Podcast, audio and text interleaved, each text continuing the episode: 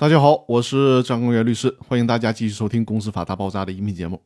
这期我们来聊一个话题，就是股东代表诉讼中，原告股东能否一并提公司承担费用的请求。在股东代表诉讼当中，原告股东能不能一并提出要求公司承担诉讼费用呢？其实从理论上讲，股东代表诉讼和股东要求公司承担费用是两种案件。股东代表诉讼中，股东是原告。公司是第三人，被告是侵害公司利益的一方。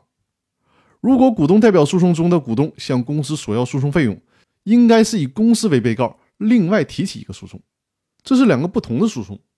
实际上，合并审理是不便于安排诉讼地位的，所以说呢，通常来讲是分别审理，先立案受理股东代表诉讼。股东代表诉讼有了结果之后，在胜诉的情况下，这个股东呢再另外立案。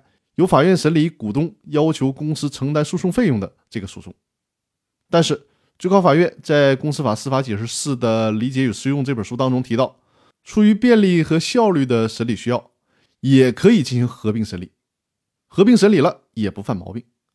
所以说呢，当遇到这种情况，究竟是分开审还是合并审理，由受理案件的法院自己来决定。